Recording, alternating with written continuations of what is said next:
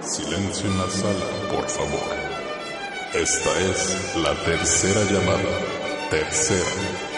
El espectáculo semanal donde el intelecto humano enfrenta las oscuras fuerzas de la ignorancia acaba de comenzar. Bienvenidos sean todos a este nuevo capítulo de Café Ácido.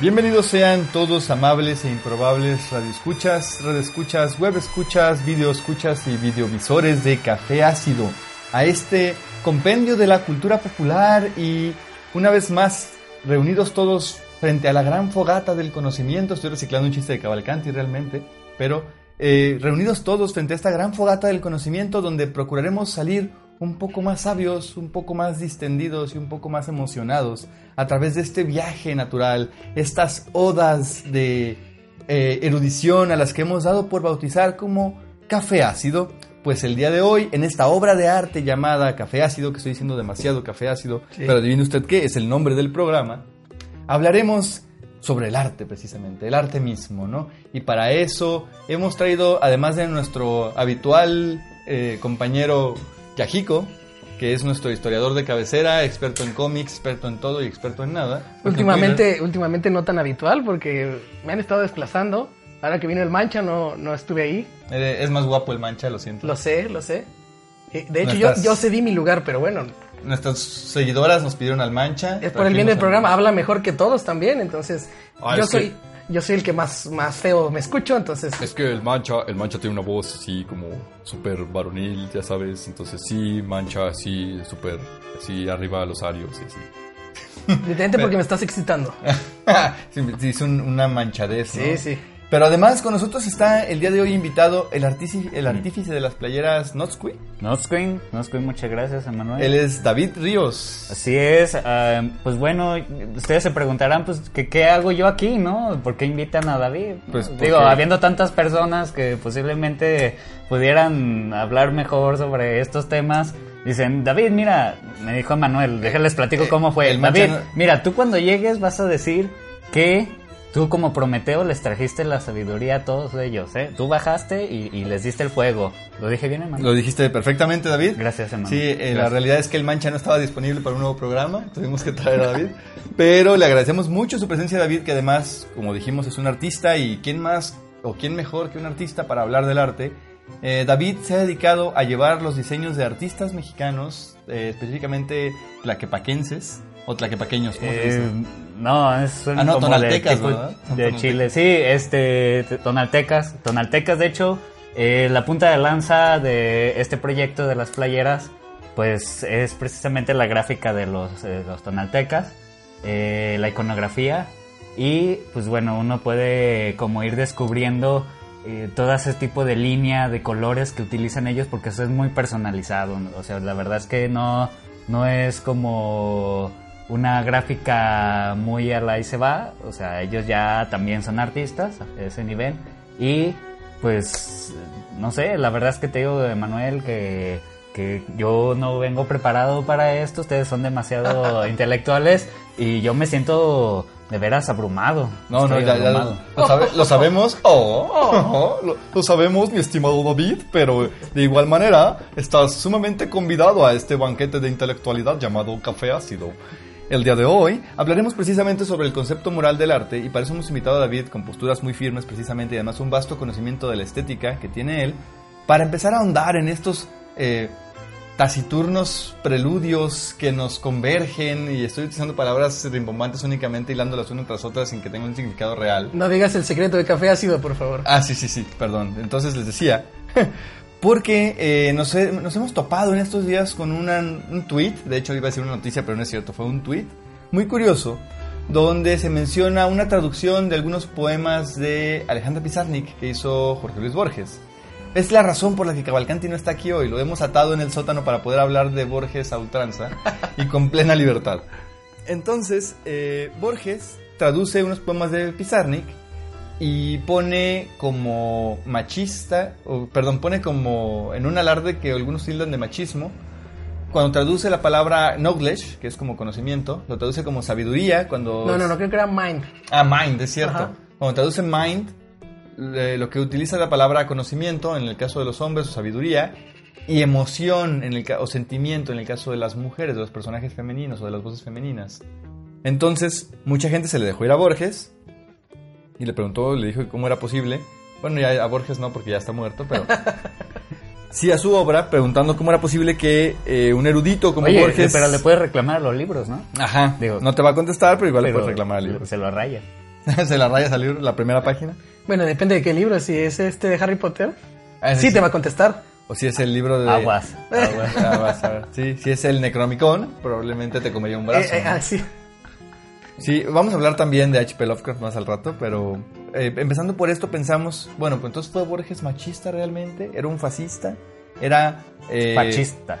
Un pachista, porque Le, iba, ah, le, iba, le, gustaba parchís y era un parchista. Quizás. Pero, silencio, silencio. Silencio, por favor. A ver, estábamos hablando. Pues ahí. ¿En serio? Borges era un, creyente de la, de la estructura, ¿no? Era un creyente de las. Eh, instituciones. Instituciones. Era alguien que apoyaba o apoyó en algún momento algunos eh, pensamientos de alguna manera, pues más. No voy a decir fascistas, porque el que apoyó realmente la dictadura de Franco fue Cortázar en un principio. Borges era republicano. Pero también tengo que decir que Borges se estuvo moviendo de sus convicciones, o más bien sus convicciones eran tan dúctiles que fueron cayendo en uno y otro de los distintos movimientos sociales a lo largo del siglo XX hasta el día de su muerte, ¿no? Entonces, decía Cavalcanti, ¿realmente importa eso? Y le decíamos, no, de hecho no nos importa Borges. ese es el tema. Eh, ese, ese que ustedes escuchan es Cavalcanti tratando de desatarse, no lo logrará, está muy bien amarrado. Pero no, o sea, Borges... Sí, ya lo guardamos en su casita, en su jaula. En su jaula. Eh, Borges en realidad eh, es la base de, mucho de del boom latinoamericano y de la literatura latinoamericana que consumimos hoy día. Pero creo que ni al mismo Borges le importaba ser tildado de alguna o de otra cosa, ¿no? Una persona que tenía los suficientes testículos como para decir que en una comida que no le interesaba el Nobel, junto o precisamente a el encargado de las eh, nominaciones al Nobel y por eso nunca ser bendecido con un premio Nobel, creo que merece precisamente eh, la duda si se le va a tildar de machista, ¿no? Ahora, ¿es Borges machista o es su traducción machista más bien? ¿O es su obra machista como tal? Pues creo que son como distintos niveles, ¿no? Porque al final de cuentas ¿Cuál es el concepto moral sobre el arte? ¿El arte debería servir para algo? No sé, estoy hablando demasiado, muchachos. Por favor, pues de hecho, nada más que como somos muy educados, estamos sacando. Ya lo vi, ya lo vi. Interrúmpanme, por favor. Estamos esperando. Bueno, bueno, eh, eh discúlpenme eh, porque les reitero que yo estoy muy abrumado. Eh, la verdad es que aparte de que tienen gente encerrada y y la puerta del acceso también está cerrada y yo me hubiera ido. ah, bueno. Pero yo también, a ti te vamos a guardar hasta el siguiente programa. Sí, aquí, aquí vamos a dejar en una bodega, ¿no? También a David. bueno, si, si, si hay tortas y refresco, a lo mejor no ya la Eso es lo que hacemos con todos nuestros invitados. De hecho, hace rato acabamos de sacar el manchón para grabar y ya está guardado otra vez. Muy bien. Con su torta y su, y su frutzi, su respectivo frutzi. Muy bien. Eh, el arte, el arte y, la moral, ¿no? Exactamente. Eh, puede el arte convivir con, con, todos estos aspectos de, decir, no, tú no puedes ser artista si tu trabajo no tiene un sentido moral estricto. O sea, ¿el arte debe ser bueno por, por añadidura? Esa es la pregunta eh, curiosa, ¿no? Eh, yo, no quiero ofender a ningún radioescucha, digo, porque en mi opinión, yo no, el arte no debe de ser eh, moralmente correcto, debe de tener apertura, porque creo que eso ya lo vivimos en distintas evoluciones del arte a través de, la historia. Moralmente no, no podemos clavarnos en eso, ¿no? O sea, sí hubo un arte, en algún momento hubo un arte panfletario, ¿no? De hecho, Charles McGrath, un eh, estudioso de, de las iconografías y de la estética, en un artículo para el New York Times dice que efectivamente el arte nos genera eh, sentimientos, pues de alguna manera positivos, ¿no? Contemplar arte o, la experiencia del arte, la experiencia del arte, va acompañado de sentimientos positivos. Y que por eso el arte debería considerarse como bueno independientemente de su temática. Pero obviamente no todo el arte nos genera sentimientos positivos o no todos los sentimientos positivos que genera el arte son por añadidura buenos, ¿no? O son por añadidura o legítimamente nobles. Porque, por ejemplo, como decía David, eh, hubo por ahí ciertos eh, pues, movimientos, sociales. Como, el neoclásico, que fue intencionalmente eh, propuesto para que regresara a una escuela donde la estética correcta era esta, ¿no? Decían. Que también nos pasó con el, comunismo, ¿no? Los rusos tenían un arte panfletario del, del sistema y nada era arte si no se ajustaba a esos parámetros que hacían engrandecer el espíritu del rojo. Sí, que incluso en, muchos momentos de la historia el arte tuvo como temas específicos y si no trataba esos temas no era arte, ¿no? O sea, por algunos tiempos fue, no sé, la pasajes de la Biblia, tenían que ser a fuerzas pasajes de la Biblia. Sí, porque si no, no comías, ¿no? Exactamente. no trabajabas. Pero que también está relacionado con cosas buenas. Entonces, a lo mejor había un pintor ateo de, no sé, 1600, pero pues hacía un pasaje de la Biblia entonces, pues, pues sí, ¿no? Eso de pintar penas en la capilla Sixtina. ah, sí, o sea, no puedes pintar penas. Tiene su complejidad, ¿no? Digo, te vas a enfrentar a, al cardenal o al sacerdote. Mira, eh, eh, yo, yo me voy a escuchar más mundano porque les reitero otra vez, yo, este, yo, su, su capacidad y su nivel intelectual no no lo, no, lo, no lo vengo manejando. No te preocupes, eh... nosotros te, te, formaremos en café ácido. Café ácido también. Sí, los redescuchos lo van a notar. Que... Sí, eso me dijeron que me iban a dar una beca. Sí, el nivel está por encima del nuestro, no te preocupes. O sea. No dijimos beca, era otra palabra, este, pero, pero también te damos una beca si quieres. Muy bien, bueno. Eh, yo, yo me, eh, me vendría. Ah, caray. O sea, uno te quiere dar una beca y así nos respondes, David. ¿Qué clase de intercambio es ese? Discúlpeme, discúlpeme, compañeros. Eh, en, en estas épocas, por ejemplo, que ahora estamos diciendo algo estético, horror, eh, lo disfrutamos bastante, ¿no? Digo, vamos a ver a Guillermo del Toro, eh, o sea, toda esa sangre, todo eso. ¿Por, qué nos, nos llama tanto la atención, no? Y, y, por qué ha ido como cambiando a través del tiempo. Eh, por ejemplo, usted, ustedes dirían que incluso Breaking Bad, esta serie que hace una alusión al narcotráfico, bueno, más bien no, no es como tanto una alusión, sino que más bien la temática va sí, todas estas narcoseries, ¿no? o, apologías de la violencia. defensa. Pero también no son nuevas, o sea, creo que ahorita muchas de las narcoseries que vemos podríamos pensar que son malas porque hacen apología de la violencia, pero yo recuerdo Scarface, por ejemplo, que hacía una apología del, de la mafia y que es una estéticamente es, es una belleza, ¿no? O, por ejemplo, ahorita habla, que hablábamos precisamente de cómo debe ser el arte, eh, Tolstoy y los rusos que decían, no, el arte tiene que ser así, tenemos que ser los buenos los rusos, pero también, eh, pues todo esto creo que se desprende de si debemos considerar un arte bueno solamente porque el autor es bueno. Con Guillermo del Toro, que es lo que decía David, tenemos ahí algo bien interesante donde el autor es una chulada de persona, ¿no? Es el superhéroe que México necesitaba, porque con su superhéroe, con su superpoder llamado billetazos. Que nos deja humillados a todos. Sí, o sea, tan buena onda que es, ¿no? nos hace sentir que somos más personas que todos los demás, ¿no? Si, si Guillermo del Toro fuera un Pokémon, su, ataque principal sería el billetazo. Pero, a ver, antes de que terminemos este primer bloque, quiero abordar, eh, que de hecho era gran parte de la escaleta, una problemática. ¿Había escaleta? Sí eh, una problemática que es el, eh, digamos, el revisionismo. A ver, tenemos que cuestionar o no a los autores del pasado. Eso es cierto, ¿no? Eso siempre, siempre se ha puesto como, o sea, desde que uno está chavo, ah, siempre ha escuchado como eso, ¿no? De así, oye, ¿por qué Bukowski era todo un borracho y se le, se le aplaude todos sus escritos, ¿no? Y eh, ¿por qué, ¿por qué decir se busca una mujer? Eso es machista, ¿no? O sea, todos esos aspectos eh, y hasta en la actualidad siguen causando como revuelo, ¿no? Exactamente. ¿Cómo es que eh, de pronto sí necesitamos, o sí se vale o no se vale, que sería algo que nuestro historiador debería decirnos, se vale o no se vale, que de pronto podamos decirle a un autor ya muerto o presa de otro tiempo, oye, lo que tú dices no se ajusta a mis paradigmas, ¿no?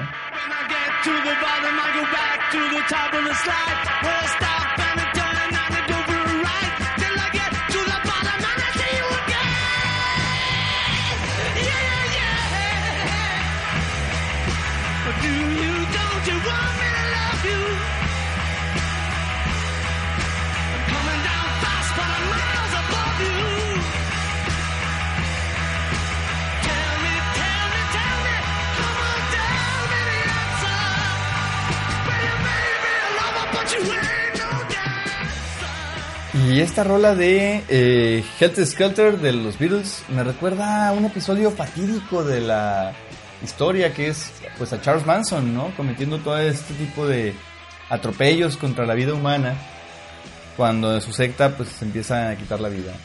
Eh, fíjense cómo una historia o una canción tan buena termina relacionada con algo pues que sus autores quizás no tenían la intención de, ¿no? También está eso de la interpretación. ¿no? Exactamente, creo que mucho viene la interpretación. Así es, el arte pues se presta mucho para eso. Yo creo que ahí en esas circunstancias el artista siempre tiene que estar como aclarando y, y, suele ocurrir, ¿no? Por ejemplo, en, en, los disparos de Columbine, ¿no? O sea, ya luego, luego, ah, Marilyn Manson, ¿no? O, y ya entrevistan a los asesinos y no, no, no, yo escuchaba a Marilyn Manson o escuchaba a Rammstein y, ya, ¿no? Me dieron ganas de balear a la gente. Pero de repente ahí Eh, eh, es que ocurre incluso hasta con los videojuegos, ¿no? Exacto. O sea, o el mismo video, eh, el mismo libro este de Rage de Stephen King, que pues hay una cápsula del irlandés, del café irlandés, donde precisamente hablo de todo esto, ¿no? Como Stephen King no tenía ni idea de, meter estas ideas en los jóvenes, pero que al ver que eso sucede, pues incluso tiene que verse obligado a retirar su libro de la venta, porque pues no había otra manera.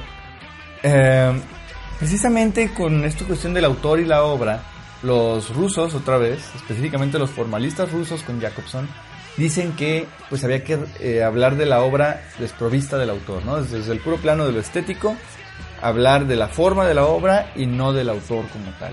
Entonces, eh, ellos pues dicen que hay que juzgar la obra a partir de los elementos que encontramos en la obra, sin poner atención en el autor.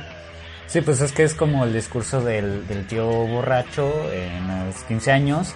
Eh, por ejemplo, el tío borracho se avienta un buen discurso, pues los borrachos escritores pues eh, lo hacen bien, ¿no? Digo, ¿por qué tienes que decir que el tío no hizo Estás diciendo que Bukowski es el tío borracho de la literatura.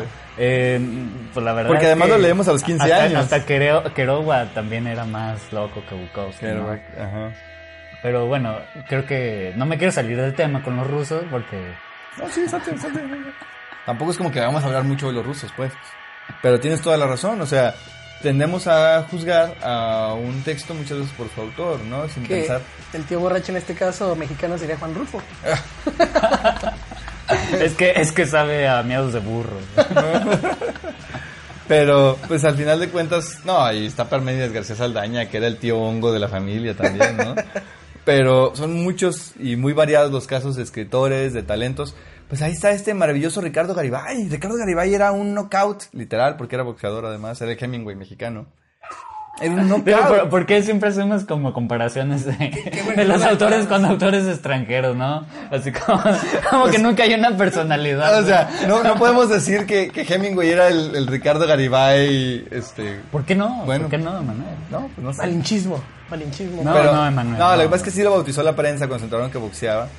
Y en realidad, Ricardo Garibay era una persona súper ojete, ¿no? Pero su obra es muy, muy buena. Es uno de los grandes escritores de la literatura mexicana y fue incluso enemigo de Juan de Octavio Paz, que, diga, que le quitó su programa de tele. Pues es que es que incluso uh, ahorita que estamos con, con esas épocas de escritores y por ejemplo, Pablo Neruda, ¿no? Que, digo, porque viene aquí. Este, viene en la, ah, viene en la escaleta. viene en la escaleta, entonces. Tenemos un invitado que está pegando a la escaleta, ¿eh? Hay que volver a invitar. Ay, discúlpenme que lo esté haciendo. es algo que no acostumbramos en café, se, te agradece. Se te agradece, David. Es algo que no hacemos eh, Era, eh, estaba muy involucrado en el movimiento, pero aún así se le también se le señala como machista, ¿no? En determinadas ocasiones. Pues pero ¿qué esperaban de un poeta que seduce? Oye, confieso que he vivido es una confesión de un ataque sexual. Y luego Farwell es eh, una diatriba acerca de cómo deja a una mujer embarazada y él se va como los marineros, ¿no? Eh, me gusta cuando callas porque estás como ausente. Es también un elogio a la mujer este, sumisa. sumisa, ¿no? Y todo ese tipo de interpretaciones. Digo, pues no te dejamos hablar tampoco.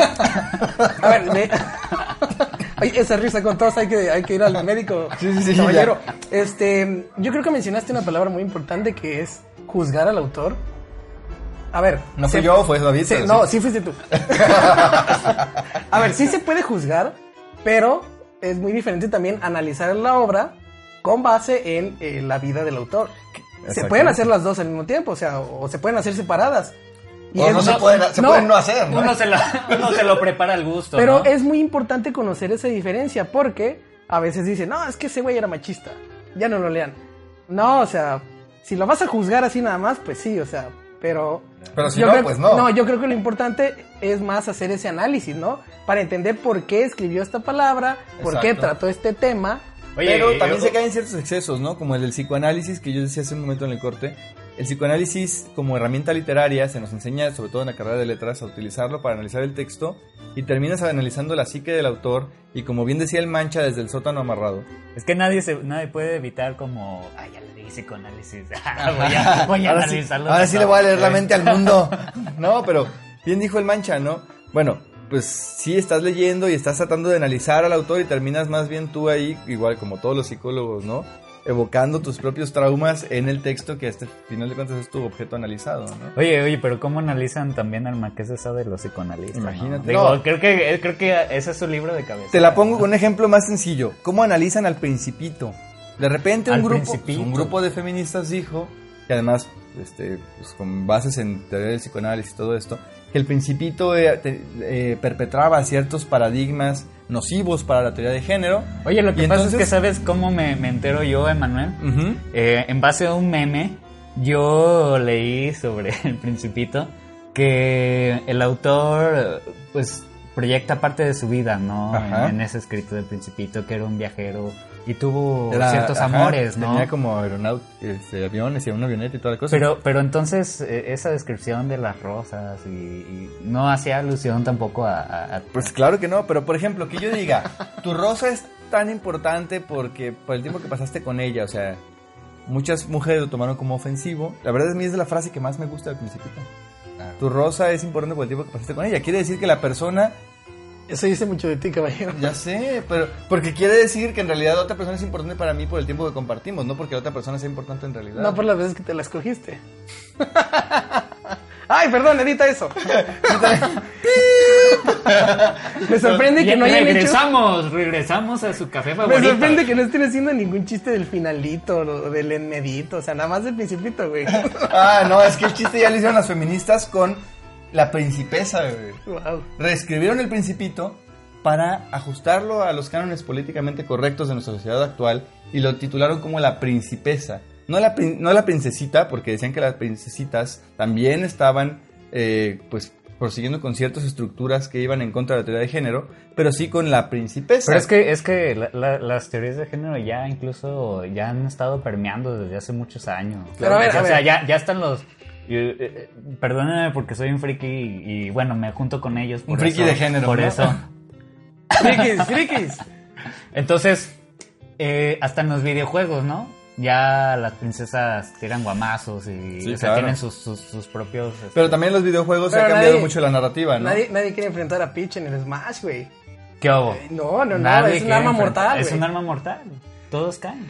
Pero pues así es, así es como se van dando de pronto las deconstrucciones, no solamente de género, sino del autor sobre su vida y su obra, ¿no? Así O sea, ¿qué tan, ¿qué tan válido es decir, este autor es malo, no lo leas? O esta obra es políticamente incorrecta, vamos a mejorarla, ¿no? Pero, pero fíjate que, que como anécdota, en los años 2000 para atrás, en los 90, pues se solía mucho decir, ¿no? A los muchachos nos decían todo eso que les digan ustedes a veces que no tienen que leer es lo que lean, ¿no? Así como para generar esa rebeldía, ese interés, ¿no? Saber, saber que la lectura no, no, no nada más se centra en, Carlos Cuauhtémoc Sánchez. Y, Decía Voltaire que para interesar al otro hay que provocarlo. Y entonces, eh, en ese sentido, pues obviamente mucho de lo que leemos es porque nos provoca, ¿no? Nos hace sentir algo o queremos demostrar algo.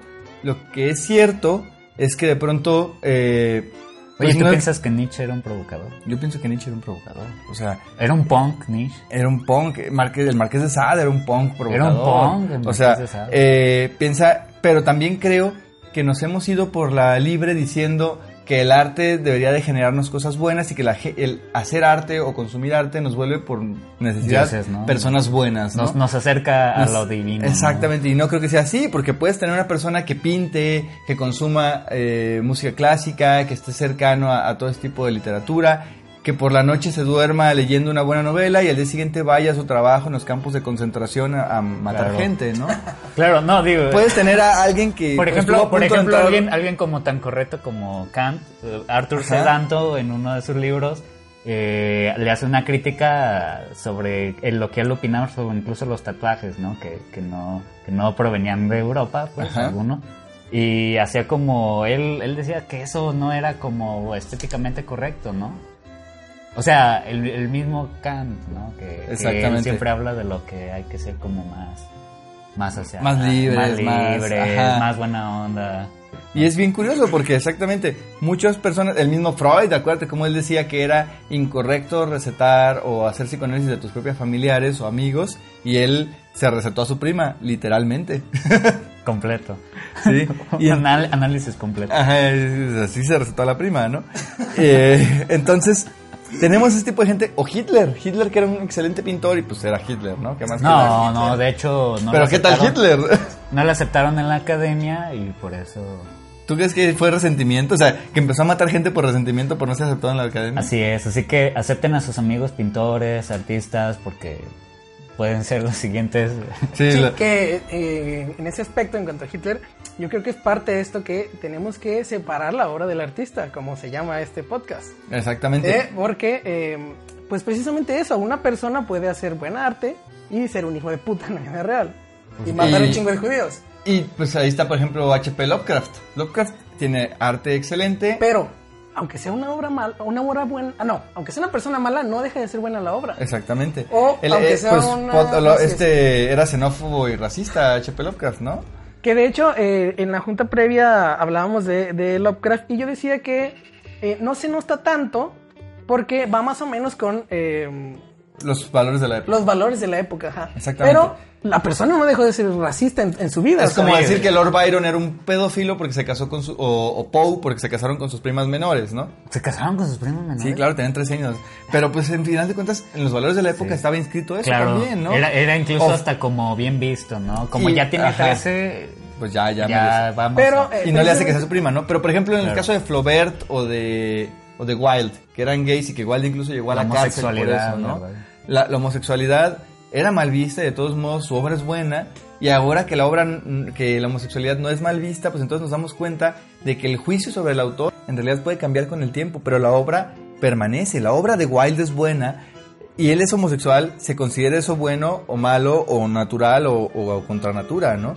Entonces ahí es donde se centra mucho eso. Ahora, hay un caso bien interesante y muy, eh, muy cercano o en el tiempo, que no me quiero ir a corte sin mencionarlo, que es el de Hugo Lázaro Aguilar, que es una persona detestable, ¿no? Eh, por ahí platicábamos también en nuestra junta previa de este pseudopoeta que además lo está haciendo con dinero del Estado, del Estado de Aguascalientes, me parece, donde en algún momento él se preciaba de ser políticamente incorrecto y comenzó a atacar a la comunidad poética de México y eh, específicamente a otros de los poetas donde hablaba de sus hijas, ¿no? y sus poemas hablan de pedofilia y tú lees la obra y la obra es mala, al final de cuentas. Todo es malo, ¿no?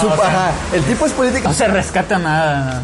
El, típico, el tipo es políticamente incorrecto. Disculpen los, camiones de tan la malo, bala. Tan malo como ese camionero. Que nos, nos, está censurando el camionero, pero es eso, o sea... Luego, ya, están hablando rápido, el camión, el camión. Ese, el problema fue que Lázaro Aguilar hace un desorden ahí y dice que, pues, obviamente él y, que es su personaje de poeta, el ser contestatario y pedófilo y políticamente incorrecto, pero ya está transgrediendo de pronto, creo, no solamente los valores morales de la época, sino la libertad de las personas, ¿no?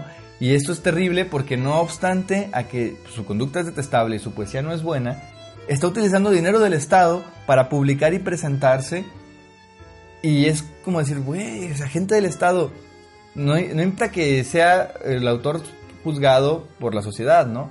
Pero el Estado pues tiene que ser coherente con su propio sistema de valores. Claro, ¿quién, ¿quién está ahí detrás, verdad? O el caso de Oscar, Oscar Pistorius, que mató a su novia, pero bueno, pues hizo récords y todo, o sea, su trabajo como atleta ahí está. No se, no se puede borrar porque mató a alguien, o sea, sí, es una mala persona. Y que lo pidieron. Y, y está en la cárcel, pero bueno, una cosa no tiene que ver con otra.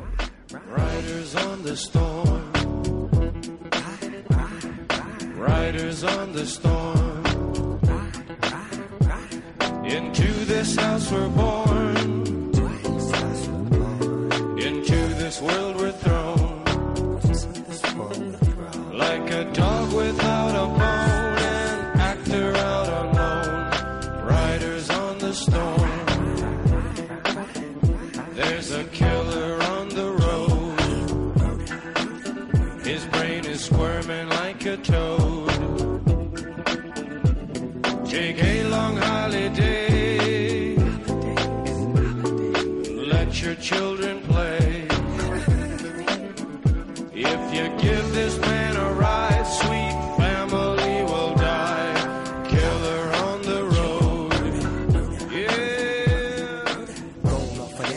estamos de vuelta en esto que se llama Café Ácido. Después de escuchar a los grandes, The Doors, que escriben esta rola Riders on the Storm, que es de mis favoritas además. Oye, que por cierto, Jim Morrison, ¿te acuerdas que al principio era muy tímido y al final terminaba hasta teniendo sexo en el escenario? Sí, es una cuestión rara del arte. Yo creo que el arte nos transforma y no necesariamente para bien o para mal, sino para ser otro, ¿no? Pero, pero, pero es que más bien, ¿no crees que sea como mostrar lo que de verdad viene Lo que vive dentro de nosotros, ¿crees tú?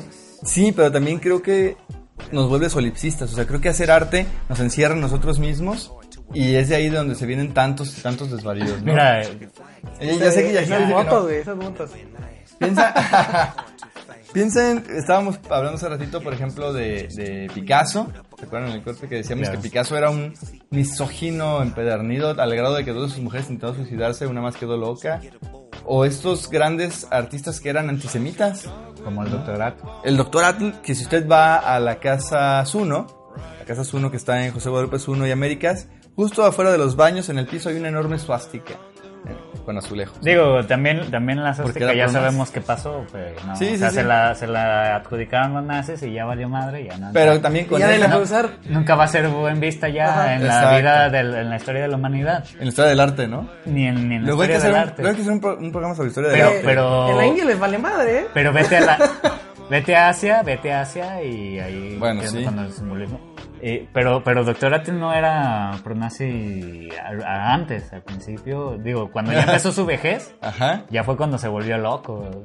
Ahí sus asuntos incluso románticos con Naomi. Ah, pues que era una relación Una amor-odio relación terrible, amor y ¿no? odio que si no le pegaba, pues no, No funcionaba. no funcionaba. Viernes de ahorcar rucas con una pierna. Así es, y, y si, y si no se arcaba sola. Ajá, y si no se acercaba ella sola. Ay, qué chiste tan negro, eh. Bueno, para los que no saben, Naomi murió ahorcada. No, no es- Bueno, Bueno, pasemos a la moto. Sí. No, decíamos que había pues muchísimas, ¿no? Eh, terminamos el último bloque hablando de este corredor eh, Pistorius, que pedían que le quitaran sus medallas y todo lo que había ganado en Juegos Olímpicos a raíz de que se demostró que era un maltratador. Pero también vemos a The Doors, excelentes músicos, que con- componen esta canción para un asesino de la carretera. Pero, pero esta era con Snoop Dogg, acuérdate. Ah, pero eh, además esta es un feed de- con Snoop Dogg que eh, usaron para un juego de Grand Theft Auto. Y es como... Decir- oye, y incluso hasta esos juegos, o sea, ¿tú crees que esos juegos te, te incitan a... Pero A ver. además, ¿eso los vuelve malos juegos? Yo creo que no. O sea, Grand Theft Auto es un buen juego. A ver, y yo les quiero hacer esa pregunta. ¿El autor está obligado a ser bueno? Yo creo que no. Pero a ver, eh, es que tú crees que sea una cuestión de autor y no de, no de humano, de persona. De, O sea, que el hombre estemos- De un ser, de un ser, del ser. ¿Tú crees que el hombre se inclina a la bondad o tú crees que el hombre se inclina a la maldad? No, pero ¿por qué lo ves como dicotomía? Pues porque tienes que... inclinarse significa para un lado o para el otro. Es una dicotomía. No, no, no, pero ¿por qué no ves como un bagaje más? ¿Por qué el hombre tiende más bien a hacer eso? Y estoy Es de acuerdo con David en ese, en ese Yo sentido, creo güey. que pasa lo que decíamos hace unas semanas en el... Una semana exactamente en el otro programa, ¿no? Y, Eh, y- y- y yo venía a hablar de Matrix, ¿eh? A mí me dijeron que iba a venir a hablar de Matrix y no. Este, no, ¿cómo Y te después me pasaron la escaleta y yo les dije, ¿qué pedo? Sí, este, no, no, David, no iba a ser. Pero, eh, pues lo que decíamos, ¿no? Ser malo es, o ser bueno conmigo, ser bueno es ser malo con el otro, ser malo con el otro es no ser bueno con él, o, ser bueno conmigo, con lo que yo quiero, ¿no? Estoy siendo malo con el otro cuando estoy, eh, de alguna manera, no dándole lo que ese otro espera de mí para que yo me considere en la bondad. Entonces, más allá de si Lord Byron cometió incesto, pues al final de cuentas, no estaba obligado por, por su arte a no cometer el incesto, ¿no? O sea, pues al final de cuentas son las suyas. Eh, no, estaba obligado por la ley. Bueno, quizás. Sí, que, pero eh, o sea, Pues incluso hasta cuando nos- hasta ahorita la- piensa, pues piensa en, en Max Weber, por ejemplo. Max Weber era excelente, democrático, este, o antidemocrático, más bien totalitario. Y por supuesto, eh, es la base de la teoría crítica. Weber es uno de los grandes teóricos de teoría crítica, pero era hitleriano, o sea, era, apoyaba al Reich y a, y a Hitler. es, eh, como lo que Max Weber es un poquito antes, pero sí, sí lo tomaron, lo tomaron un poco. Pero, pues sí, o sea, tiene ese estigma de que, como él propuso un, un régimen democrático totalitario, este, los, los nazis lo tomaron para, para hacer su, su nazi- bueno, su sistema, pues. Volvemos a lo mismo que decimos hace rato, ¿no? Es mi culpa como autor, la manera en la que el otro me interpreta, pues, Pues no. como a Nietzsche, ¿no? Digo, porque él nunca escribió Mi lucha. Digo, no, esa no, el, No, del- el del... el Ubermensch, no, Sí. eh, ¿así habló Zaratustra? No, no, no, es así, Emanuel, ¿no? Pues no, entonces, o ¿cuál sea, escribió? Dime qué fue lo que van no a pensar escribió. que soy un Sí, el, el superhombre, el superhombre. No, no, no. No. La hermana, cu- cuando, cuando falleció Nietzsche, la hermana escribieron un libro a nombre de Nietzsche, que usaron los Ah. nazis. Pero precisamente en, en lo pasado que estábamos platicando, sobre que Nietzsche entonces que era un punk, Pues sí. ¿no? Pero, por ejemplo, está también su relación con Wagner, ¿no? Cuando, cuando Nietzsche en el origen de la tragedia alaba a Wagner era porque pues él pensaba que las ideas políticas de Wagner eran las correctas. Y luego se dio cuenta de que Wagner también era una fichita, ¿no? De hecho, en mis notas por aquí dice que Wagner era un antisemita declarado. Igual que T.S. Eliot, por ejemplo, que es excelente novelista. Igual que Ezra Pound, excelente poeta también. O sea, hay gente que, que pues simplemente le daba por ser antisemita y ya. ¿no? Sí, no, amanecían y decían, hoy quiero ser antisemita. Hoy no me gustan los judíos, Hoy los odio. Sí, que gran parte es esto que decía David de por qué, tengo que- por qué tiene que ser bueno o malo. Sí, la o moral sea- es muy subjetiva, o sea, eres bueno siempre que hagas lo que yo quiero. ¿No? ¿Y, Entonces, y quién, en no? lo que yo creo. Digo, porque ahorita, ahorita nos basamos en los discursos. Claro. Ahorita decimos, ¿no? Depende quién tiene más poder en su discurso para yo decir que es bueno y que es malo. ¿no? Exactamente, porque podemos decir que, por ejemplo, Pablo Coelho, hay gente que lo dice, ¿no? Es un buen escritor porque vende mucho. ¿Qué te pasa? Ah, no. Estoy, digo, No es es que cierto. hay gente que lo dice. Hay gente. Claro, claro. Pero también hay gente que dice es un mal escritor, su obra es mala, pero aún, independientemente de la evaluación estética de su obra, si es bueno o es malo, tú ves sus entrevistas, tú ves cómo se dirige a la prensa, a las mujeres, a la gente y dices, pues es una mala persona, ¿no? Hay una entrevista incluso sobre Hippie, su última novela, donde le dice la entrevista, eh, le dice a la entrevistadora, es que no por decir que yo te quiero matar soy un asesino en potencia, ¿o sí? Yo podría matarte, pero no lo voy a hacer. Y en- empieza a hacerle como ciertas... eh, Énfasis en matar, Énfasis matar, en, en matar, que le podría matarla, ¿no? Y, Es y que estaba dice- escuchando mucho Slayer.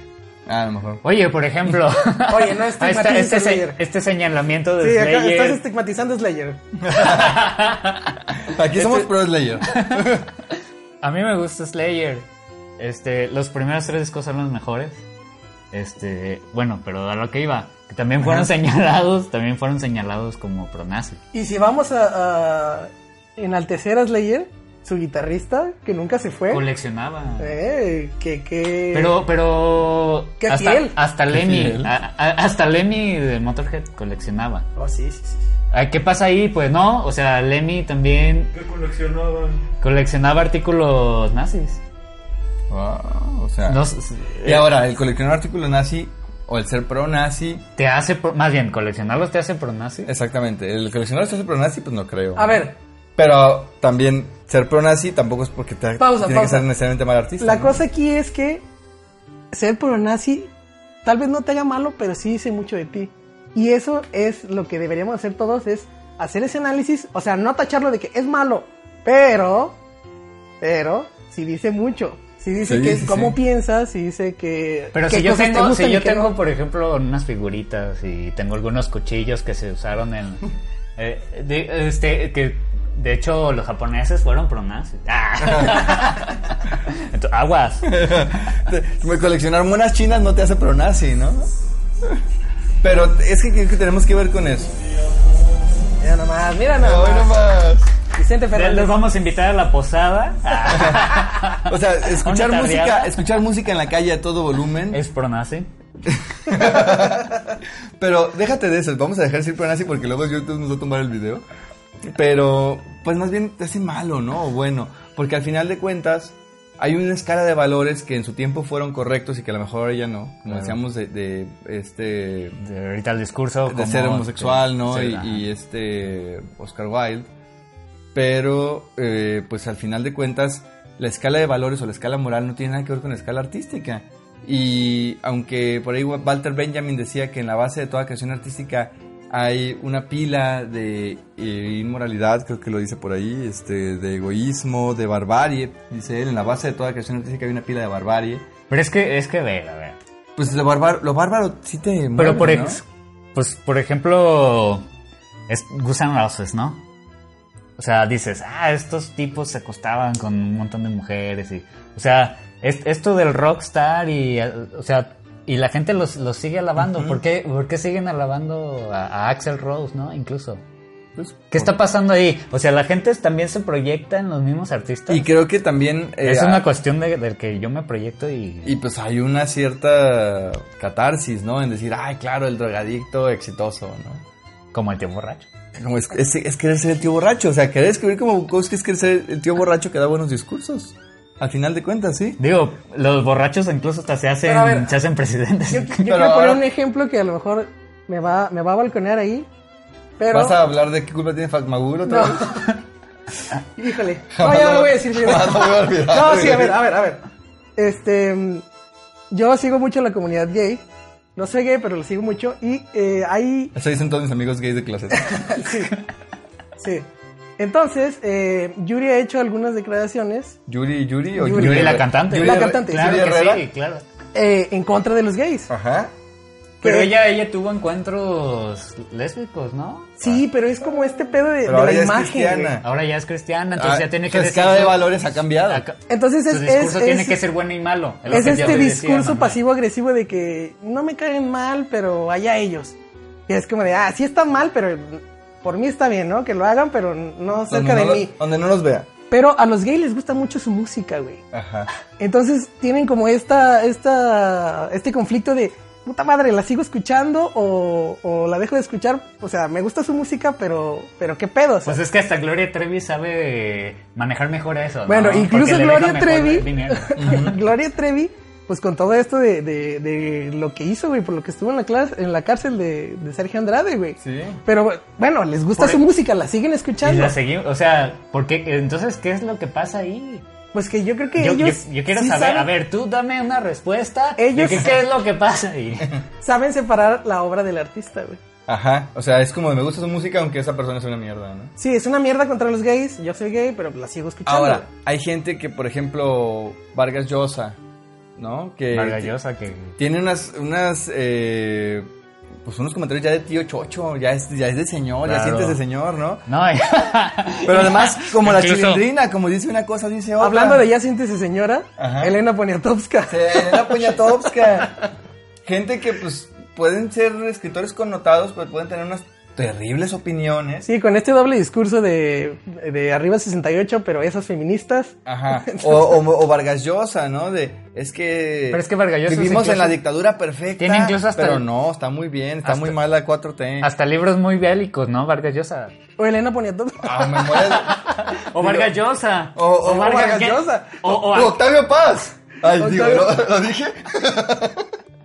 Vamos a, a- a- a- vamos, ¿sabes, Vamos a sabes cerrar. Vamos a cerrar con Heidegger. ¿Qué les parece? digo, porque ya hablamos de pura. Sí, ya, sí, ya sí. hablamos de la pelusa, vamos a hablar de Heidegger. Vamos, es que en realidad el programa eh, rondaban Heidegger. Sí. Eh, los, Era- los era trajimos mediante un, mediante un engaño. Este, discúlpenos ustedes, pero vamos a hablar del ser y el tiempo. Vamos a hablar del ser, del ser y el tiempo, el ser y la nada. Pero. Eh, No, ser y nada más, eh. No, pues no, pero también vamos a hablar de eso. Discúlpenos otra vez este error. Sí, pero vamos a hablar de eso. No, Heidegger, pues fue un ex- es el más grande filósofo de todos los tiempos, creo yo. Creemos aquí, los tres, estamos de acuerdo. No lo sé, no lo sé. Tengo mis dudas. ¿Es el más grande filósofo de todos los tiempos, sí o no? A ver, sí. Entonces, eh, y pues fue. pues, estuvo también afiliado Pues al régimen estuvo, estuvo con los nazis. ¿Se fijan hecho, cómo estuvo- cuando hablamos de un autor muy bueno, pero que a la vez es muy malo, Es que no tiene que ver podemos con el nazi?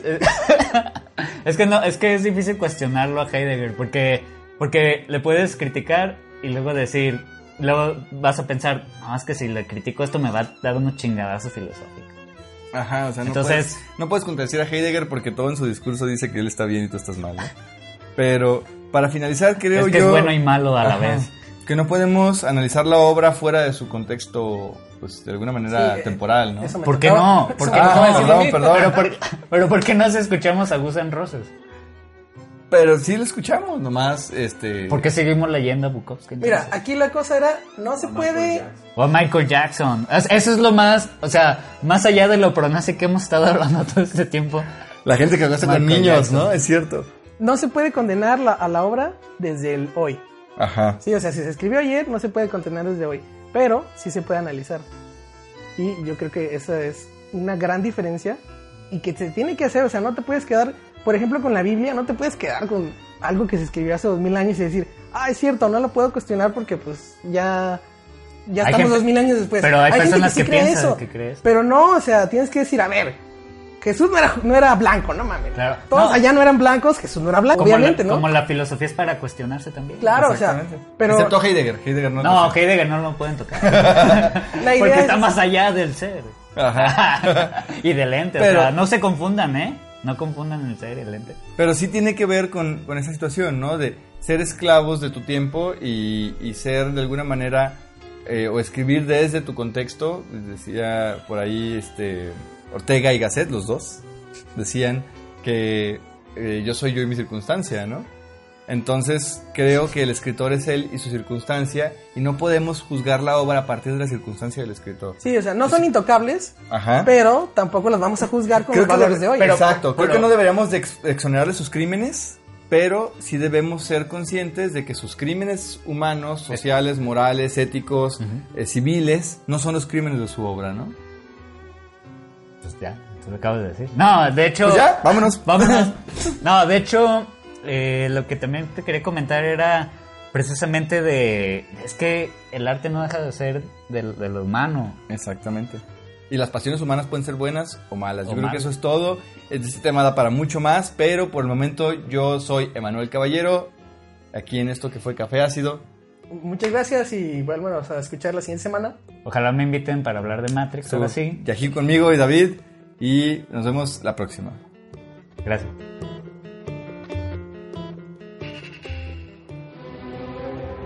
Una vez más la ignorancia fue derrotada. Pueden irse ustedes satisfechos por el día de hoy. Pero no se pierda la siguiente emisión de Café Ácido.